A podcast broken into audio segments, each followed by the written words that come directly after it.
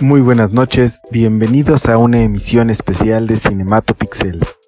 El porqué de esta emisión especial es para conmemorar este 10 de marzo el Mario Day. ¿De dónde surge el Mario Day? Es una coincidencia, una invención finalmente del mundo geek, porque al juntar en inglés las siglas de las primeras letras del mes de marzo en inglés March, M-A-R, y juntándolas con el número 10, es decir, MAR 10 o MAR, el 1 y el 0, se creaba la parte, como si, o mejor dicho, se entendería como si dijera Mario. Entonces, un poco similar a lo que sucede con el, el May the Fort Be With You, que es el 4 de mayo para Star Wars. El Mario Day fue una creación realmente de los fans y la industria, en este caso Nintendo, se aprovechó de ella para homenajear al personaje más popular de sus franquicias. Quisiera profundizar un poco más hablando del personaje, de dónde surge Mario Bros.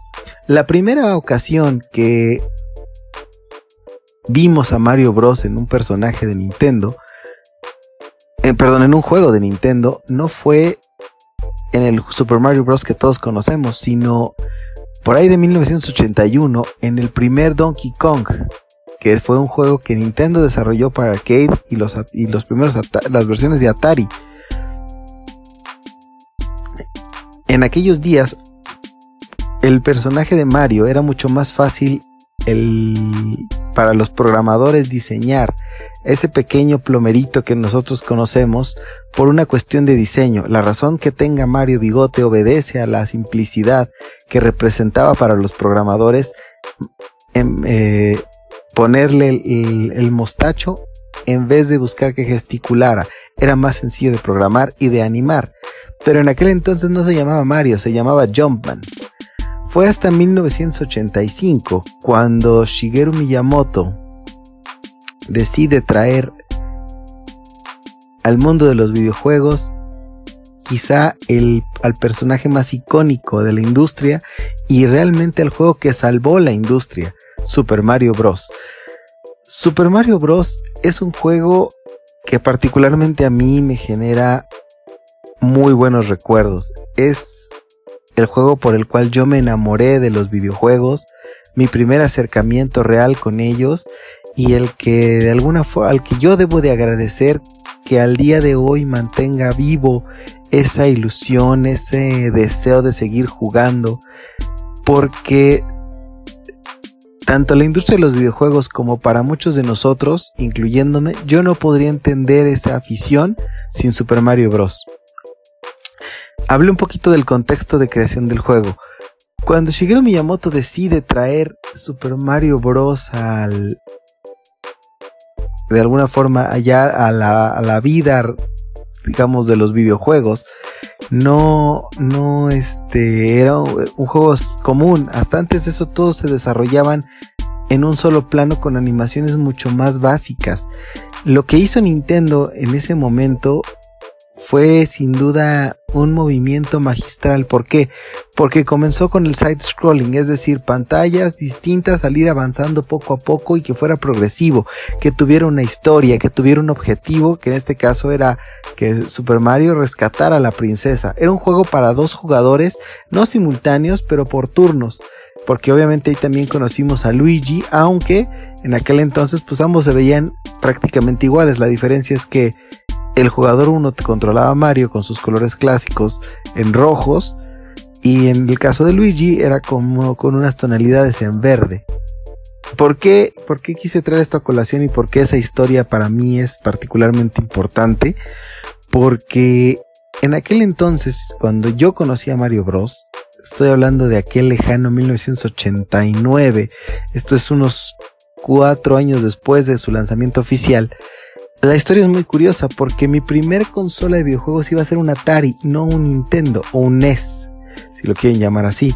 Mi papá, eh, pues siendo ingeniero, tenía como gran curiosidad por las cuestiones tecnológicas y decidió llevar a la casa un Atari. Cuando él lo conecta, eh, después de un rato, se da cuenta que la consola no funciona.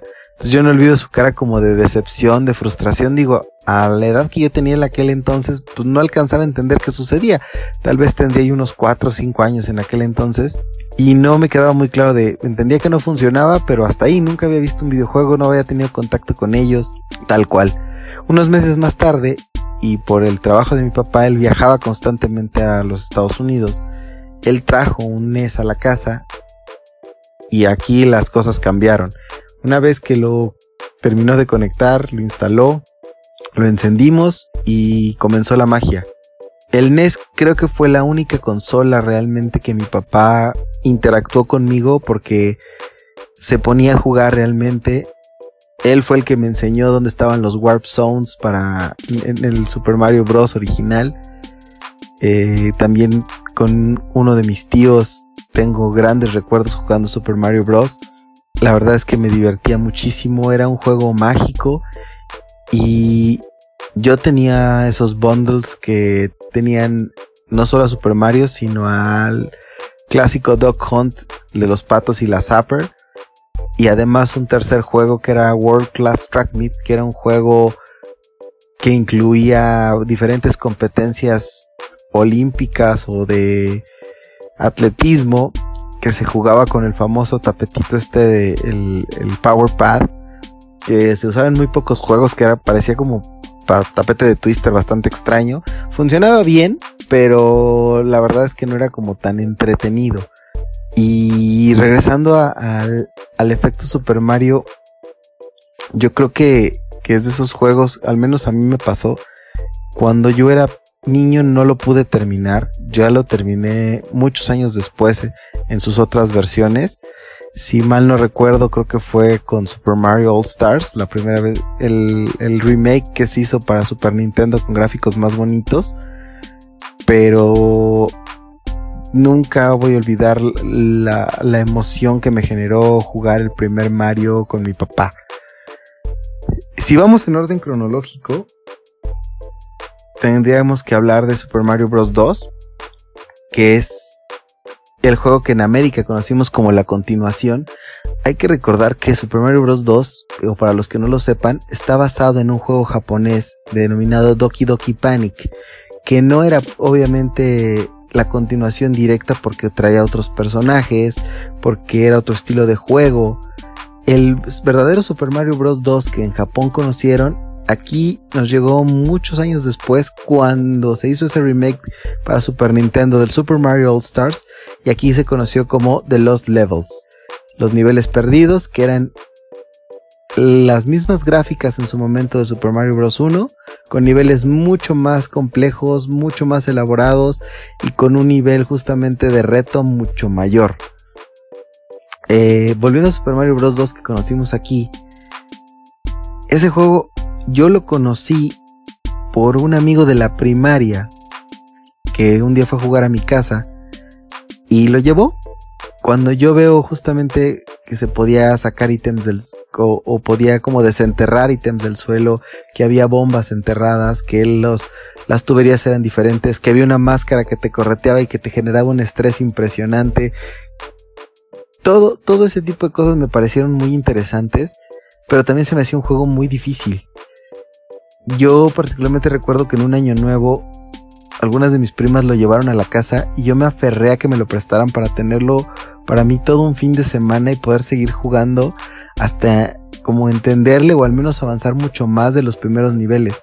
Para ese momento mis primas eran más grandes que yo y ya conocían pues, los Warp Zones, ya sabían cómo llegar hasta el nivel 7 que era el último en aquel entonces de, de ese juego y sabían cómo tenían que llegar ahí mucho más rápido. Y bueno, obviamente para mí eso, también era de, uh, wow, puedo llegar más rápido al final.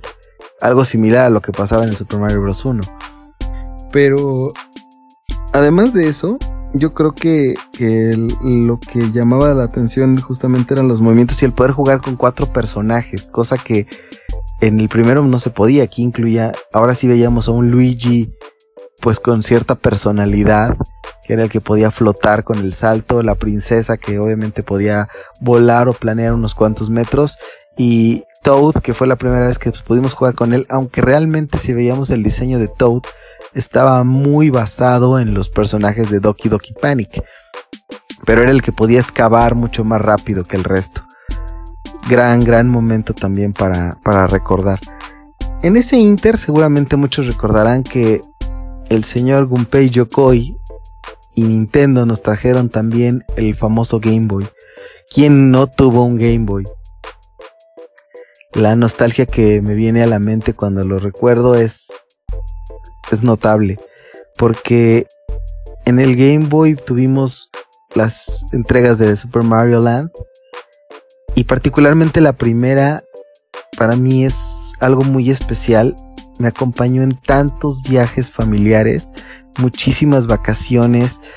Era mi compañero de viaje en el auto, en el avión, eh, incluso estando en el cuarto del hotel. Yo recuerdo haber terminado Super Mario Land N cantidad de veces, conocía de memoria los niveles del juego, había memorizado todos los patrones de los jefes de nivel que tenía, que obviamente no eran el mismo que, conocía yo aparte de en aquel entonces de Super Mario original. Los jefes de Super Mario todos eran el mismo Bowser, que para nosotros era Koopa. Y, cómo olvidar en aquel entonces justamente la, la primer caricatura de Super Mario Bros. basada en, en Mario Bros. 2, mezclado con el primero porque obviamente toma muchos de los personajes que habíamos visto en, Super Mario Bros. 2, los Shy Guys, con, con, bueno, sabemos que era Koopa para nosotros el, Rey Koopa, el famoso Rey Koopa que obviamente el personaje, el nombre real era Bowser, pero para nosotros quizá era como mucho más sencillo. Eso, eso, ese cambio de enemigos justamente entre los primeros Marios, que lo cual nos lleva justamente a hablar de Super Mario Bros. 3, que también con este tengo una historia muy bonita, muy personal, porque a mí me regalan Super Mario Bros. 3 antes de iniciar un ciclo escolar en la primaria, no recuerdo cuál era, les mentiría si les dijera qué año era exactamente. Recuerdo que, que ese primer día de clases, muy temprano en la mañana, mi mamá me lo entrega y, y, me lo da como si fuera un incentivo, un premio al esfuerzo del año anterior y, la motivación para iniciar de la misma manera este nuevo ciclo escolar. Entonces creo que mejor motivación no pude haber encontrado y pues claro que en ese momento y ese día en particular lo que quería era que ya fuera la salida, ir a mi casa y estrenar mi Super Mario Bros. 3, que para mí era en ese momento lo máximo que yo había visto en un videojuego. Hay que, hay que decir algo de los juegos de Super Mario y aquí voy a abrir un paréntesis en, la cronología, porque todos los juegos de Mario tienen tutoriales desde el principio. ¿A qué me refiero? Te enseñan cómo tienes que jugar, de qué va cada nivel y en general de qué va el juego.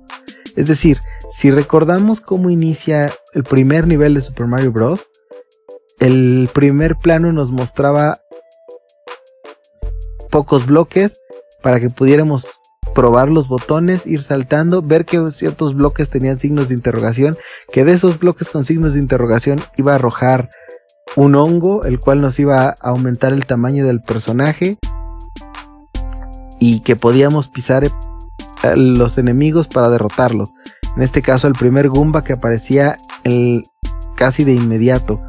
Y en aquel entonces me acuerdo que muchos les decíamos como esos honguitos malévolos que iban caminando por ahí. Era un juego muy curioso, digo, ya si, si eh, abrimos paréntesis y nos ponemos a pensar en, en la, la analogía o, mejor dicho, cómo se podría ver en la metáfora el hecho de tomar hongos para recuperar vida o para crecer, eh, tal vez hoy en día sería muy criticable, pero en aquel entonces era muy práctico el agarrar una flor que te diera un power up para disparar fuego, la estrella y la musiquita cómo se aceleraba y, tenías invencibilidad momentánea. Todo ese tipo de cosas creo que, creo que nos van marcando a, los fanáticos de los videojuegos.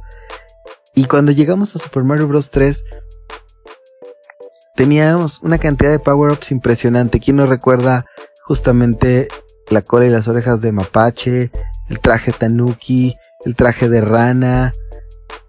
Desde luego regresaba la flor de fuego, eh, la carita sonriente que te ayudaba a brincar niveles. Y lo estoy denominando de la misma forma, la P-Wing que te permitía volar un nivel completo. pero que obviamente el ir descubriendo ítems poco a poco conforme iban avanzando los mundos tan amplios en aquel entonces, porque obviamente eran ocho, ocho niveles, pero cada uno tenía tantos subniveles interiores, había niveles más grandes que otros. Particularmente a mí, como en Super Mario Bros. 3 me gustaba el nivel 7 que era el de las pipas y el mundo gigante que era el cuarto. Eran, eran maravillosos. El nivel de agua siempre se me hizo tan complicado en cuando era pequeño. Pero yo me divertía muchísimo jugándolo tanto solo como con mi familia, como con amigos. Y cuando recién uno iba descubriendo la parte de las, de las flautas que funcionaban como los warps para avanzar niveles más rápido, sin duda son momentos icónicos. Y el hecho de ir descubriendo todo tipo de situaciones. ¿Quién no recuerda haber llegado al mundo 8 y darse cuenta que podía uno cruzar por completo todos los niveles de los barcos nadando por debajo de los mismos, no tener que estar batallando con los enemigos ni con los obstáculos, sino todo por abajo, aunque no se viera el personaje. Un poquito recordando lo que pasaba en el primer Mario cuando, sobre todo en los niveles que eran como los subterráneos, los de los bloques azules, todos nos acordaremos, podían muchas veces trepar y subir después de romper una parte del techo para justamente llegar a las Warp Zones, ¿no? O sea, esa, esa, parte que Nintendo nos fue enseñando de intenta, experimenta, porque es muy probablemente puedas encontrar o una planta nueva que te lleva a los warps de los niveles superiores o puedes trepar por esa parte para evadir, obstáculos y enemigos y además la recompensa es que puedes avanzar niveles mucho más rápido. Todo eso que nos fue enseñando Nintendo con Super Mario Bros.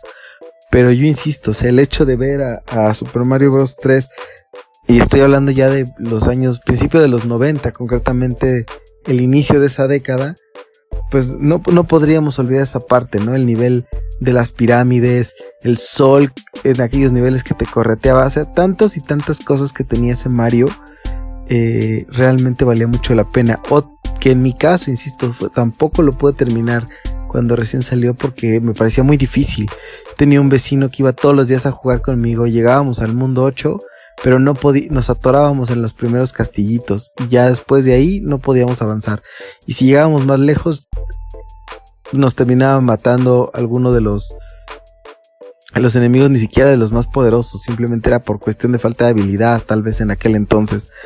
Pero, pero insisto, ya, ya era un, un, un parteaguas para muchos de nosotros. Y cómo olvidar, ya en aquel entonces, no solo la, la, segunda entrega de la serie de televisión con los personajes de Mario Bros 3, sino la gran cantidad de, de, artículos que ya podíamos encontrar en muchas partes. Sobre todo aquellos que eran de importación, porque en aquellos días en México no era tan sencillo ni tan barato encontrar objetos de Super Mario Bros. Había clip-ons, había cuadernos, libros para iluminar, pero no era tan fácil y todos estaban en inglés, lo cual me parece que ayudaba mucho a, reforzar la parte del idioma. Pero yo creo que hoy en día los, los niños o los aficionados a, a, la franquicia y al personaje tienen una oferta tan rica de objetos que pueden comprar. Hay ajedrez, hay muñequitos, figuras coleccionables, tarjetas cómo me hubiera gustado a mí que todas esas cosas estuvieran cuando yo era niño. Pero bueno, al final son cosas distintas y, esa sensación de sacar el cartucho de la caja, ver el manual de instrucciones, el, arte y los dibujos que tenía el manual no tiene precio. Un año más tarde aparecería para el Super Nintendo Super Mario World, que para mí sin duda es mi Mario favorito, mi juego de Mario favorito por muchísimas razones. Fue el primero que logré terminar de alguna forma en su, en su oportunidad, que, que le saqué todo el juego posible, que desbloqueé los 96 mundos que tenía Super Mario World, que me los aprendí de memoria y que aún ahora los recuerdo y sé que se tiene que hacer para obtenerlos en todos los mundos y todos los niveles que a gente que me conoce le causaba mucha gracia, particularmente el hecho de que yo recordara esa situación después de tantos años y olvidara a lo mejor algo que había leído hace tres días, ¿no? Y me lo decían, realmente me daba como mucha, mucha hilaridad esa parte, pero insisto, o sea, Mario World, cuando lo tuve por primera vez y cuando lo saqué de la caja con el, en el bundle del Super Nintendo, que aquí también no podría obviar justamente la parte nostálgica de, de, ese Mario. Cuando mi padre me lo trajo de Canadá, por cierto, en uno de sus viajes de trabajo, lo curioso de esa caja y ese cartucho era que traían doble manual de instrucciones, toda la serigrafía y los, ahora sí que las recomendaciones, instrucciones los dibujos del, del manual y de la caja venían en inglés y en francés, digo, para los idiomas oficiales de Canadá. El cartucho era en inglés, obviamente, pero, pero sí era curioso ver el, arte del manual en los dos idiomas. Sí era, sí era algo muy curioso y, y sui generis para mí en aquel entonces que todo lo había visto en inglés, ¿no? Super Mario World me parece que es para Nintendo uno de los juegos más perfectos que ha desarrollado, la gran variedad de mundos, el, el, cómo pudo ir replicando poco a poco. Digo, eso a lo mejor lo veo, lo vemos hoy, pero en aquel entonces era simplemente novedoso, innovador, que los niveles incluso después de un tiempo cambiaban de color, el descubrir el mundo especial que en aquel entonces parecía tan retador y tan difícil y a lo mejor muchos años después lo ve uno y pues, no es, no es tan complejo como uno lo veía en la infancia, pero no deja de ser un juego precioso que de, de alguna manera refleja lo que Nintendo nos quería enseñar de los mundos de Super Mario. Vamos a llegar al Mario en 3D. Mario en 3D es Super Mario 64. ¿Quién puede olvidar la sensación de haber visto los juegos de Mario justamente salir a la luz por primera vez, tener libertad total de movimiento en todo el escenario, ver lo que Mario nos podía entregar, el factor de entretenimiento, tantas y tantas cosas tan bonitas. Esa, esa primera emoción de subir la, torre en el primer nivel poco a poco, e, evadiendo esas pues bolas metálicas que iban cayendo en espiral de la torre para llegar justamente con el Rey Bomba, que era el primer jefe que nos íbamos a enfrentar en ese juego, lo que nos preparaba para venir, ¿no? Ya el sistema de las monedas rojas lo habíamos visto en Yoshi's Island, que me no es porque me lo haya saltado, pero no me parece tan relevante en el Super Nintendo, quizá por el arte del juego, más no en el canon o al menos en el recuerdo que a mí me genera. Pero justamente esa parte de, de que las estrellas y las monedas rojas, pues vienen un poquito de ahí, ¿no? En Super Mario 64 vimos justamente niveles tan creativos. Mario podía volar de nuevo con las alitas en, la gorra. Mario metálico. Los niveles de agua que eran tan, tan retadores en aquel entonces para evitar que Mario se ahogara y que después eh, esa perfección que a lo mejor Nintendo no pudo alcanzar, pero marcó el camino para que juegos como Banjo Kazooie nos dieran esa perfección justamente. Híjole, obviamente los spin-offs ya con el personaje y más de aquella época ya, habíamos visto en el Super Nintendo Mario Kart, Mario Paint, y obviamente en la época del 64, quien no jugó Super Mario Kart 64 con sus amigos, no tuvo infancia, adolescencia o no, no realmente no disfrutó los videojuegos porque era un juego increíblemente divertido para jugar con la banda, con amigos, con familia, que decían que ese más bien destruía amistades, porque quién olvida esa sensación de ir en primer lugar y que te arrojaran un Spanish Shell, famosa tortuga azul que iba sobre el primer lugar. Super Smash Bros. Que bueno, al día de hoy es un juego icónico de Nintendo. Por ahí podríamos hablar de Super Mario RPG, los Mario Fun with Numbers y tantas y tantas cosas. Vamos a obviar obviamente la parte de, de del cuando Nintendo prestó a Mario y a Link para los CDs de Philips. Hoy no, qué horror. Pero ya regresando a cosas, cosas que todos disfrutamos, pues en, el Nintendo 64, pues vimos justamente hacia dónde nos quería llevar Nintendo con los mundos tridimensionales. Y para la siguiente generación, pues nos entregó un juego muy bonito que yo, la verdad, desaproveché en su oportunidad. Yo nunca jugué Mario Sunshine. Tuve GameCube, sí. Sega GameCube fue quizá de las penúltimas consolas que ya mi papá me, me obsequió. Además, yo ya estaba mayorcito. Pero yo no tuve Mario Sunshine. Yo ya en ese momento no, no sé si el concepto de, de, que arrojar agua no me, no me encantó o alguna situación. Yo regresé a Mario hasta el Wii con Super Mario Galaxy y Super Mario Galaxy 2. Ahí comprobé que quien piense que son juegos para niños, que piense que no tienen nivel de dificultad, el obtener el 100% en esos juegos era una experiencia sumamente retadora.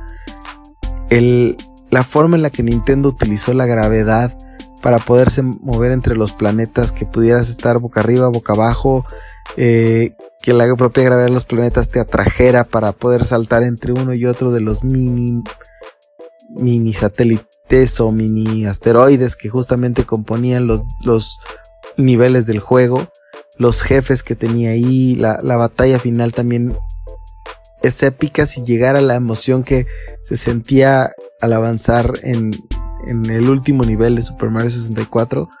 Pero son situaciones, o sea, Mario Galaxy sin duda eh, también marcó pauta para lo que Nintendo nos tenía preparados para después.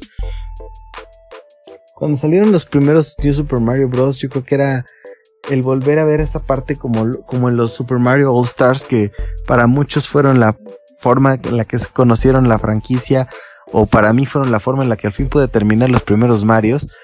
Pero con independencia de eso, e, eso, ese fenómeno de los New Super Mario Bros.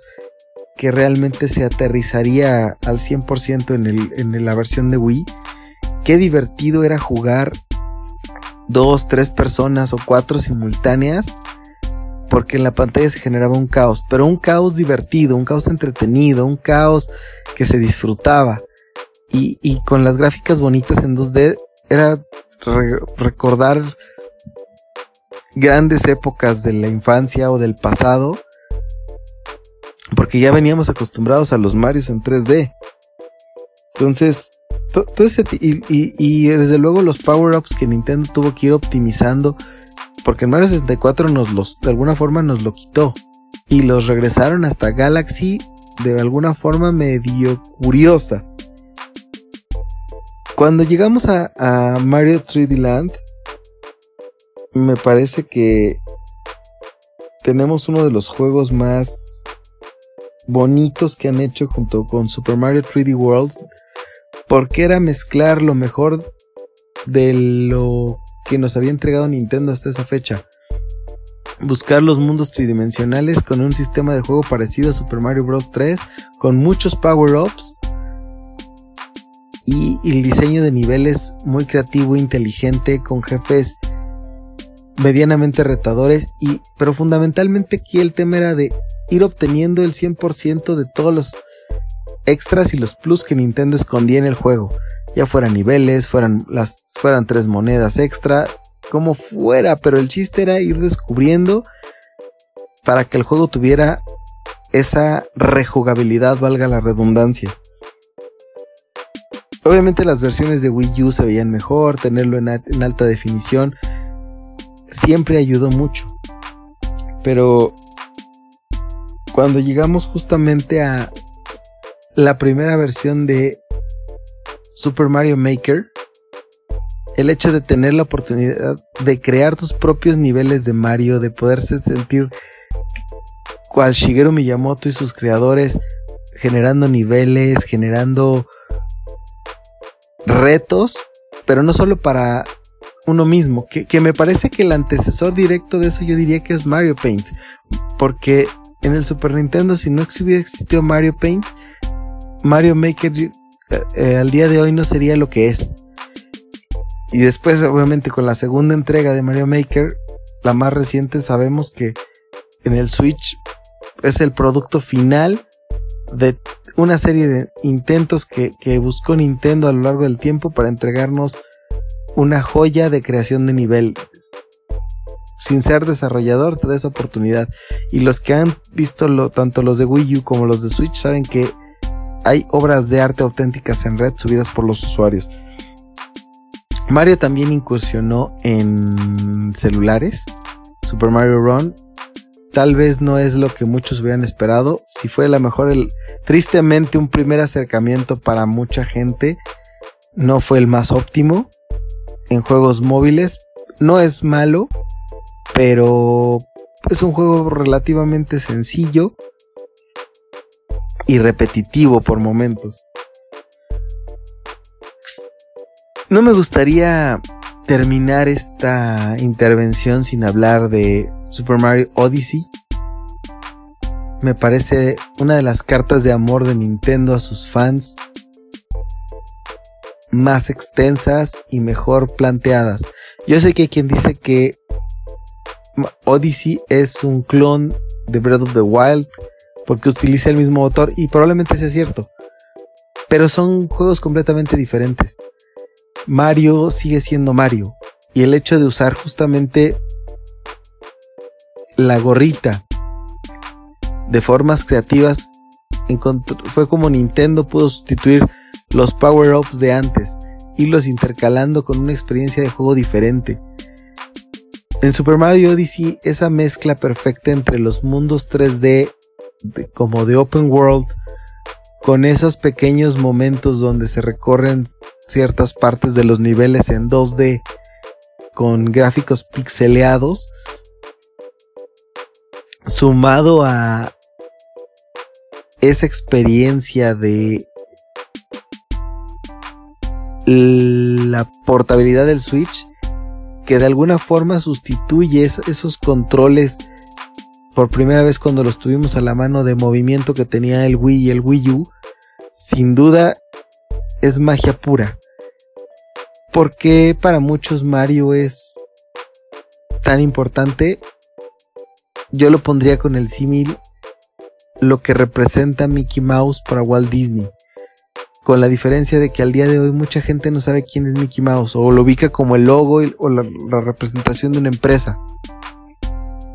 Pero Mario realmente es el icono y el personaje que salvó una industria que agonizaba como era la de los videojuegos y, y, es un juego, una franquicia y un personaje sin el cual no podríamos entender la industria de los videojuegos como la, como la entendemos hoy, como la conocemos al día de hoy.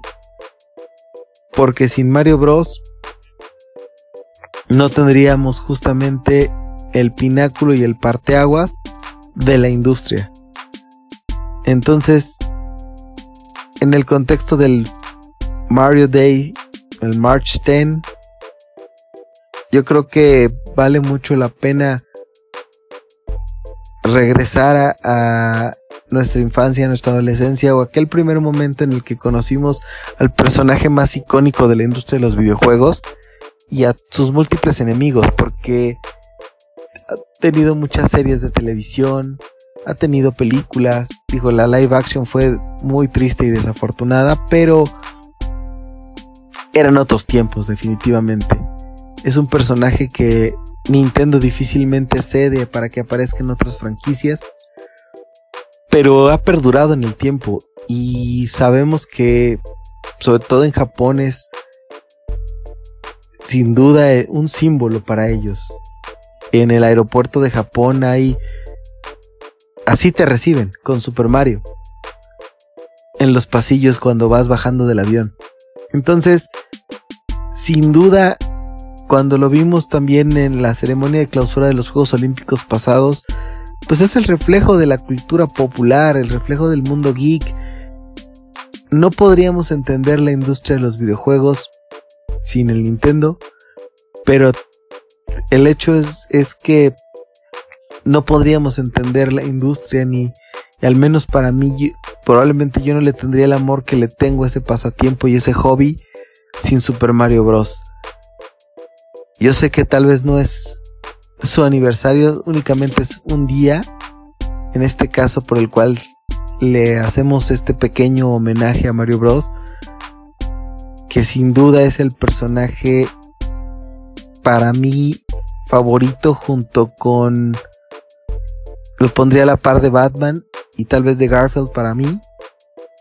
Pero yo sí creo que yo no disfrutaría los videojuegos como lo hago hoy en día si no hubiera conocido a Super Mario Bros. de verdad, solo me resta agradecer tantas y tantas horas de diversión que me ha proporcionado esa franquicia y ese personaje. Y me gustaría, o, siempre me ha gustado recomendarle a la gente que juegue cualquier Mario. Porque son juegos mágicos que nos transportan a mundos de fantasía y que nos permiten sentirnos como el héroe con un personaje que se sale del molde de, muchos, eh, digamos, los buenos de la película. Porque no es el personaje super soldado enorme, sino es un simple plomero animado con una cara muy amistosa, el cual nos permite tener la ilusión de rescatar a una princesa o damisela en desgracia en cada entrega con cada nueva consola. Por eso, así como los fans de la Guerra de las Galaxias tienen el 4 de mayo, los fans de los videojuegos y de Nintendo y de Mario en particular tenemos el 10 de marzo. Conmemoremos a nuestro buen amigo el plomero Super Mario y muchas gracias por tantas y tantas horas de diversión. Happy Mario Day. Cinematopixel. Love.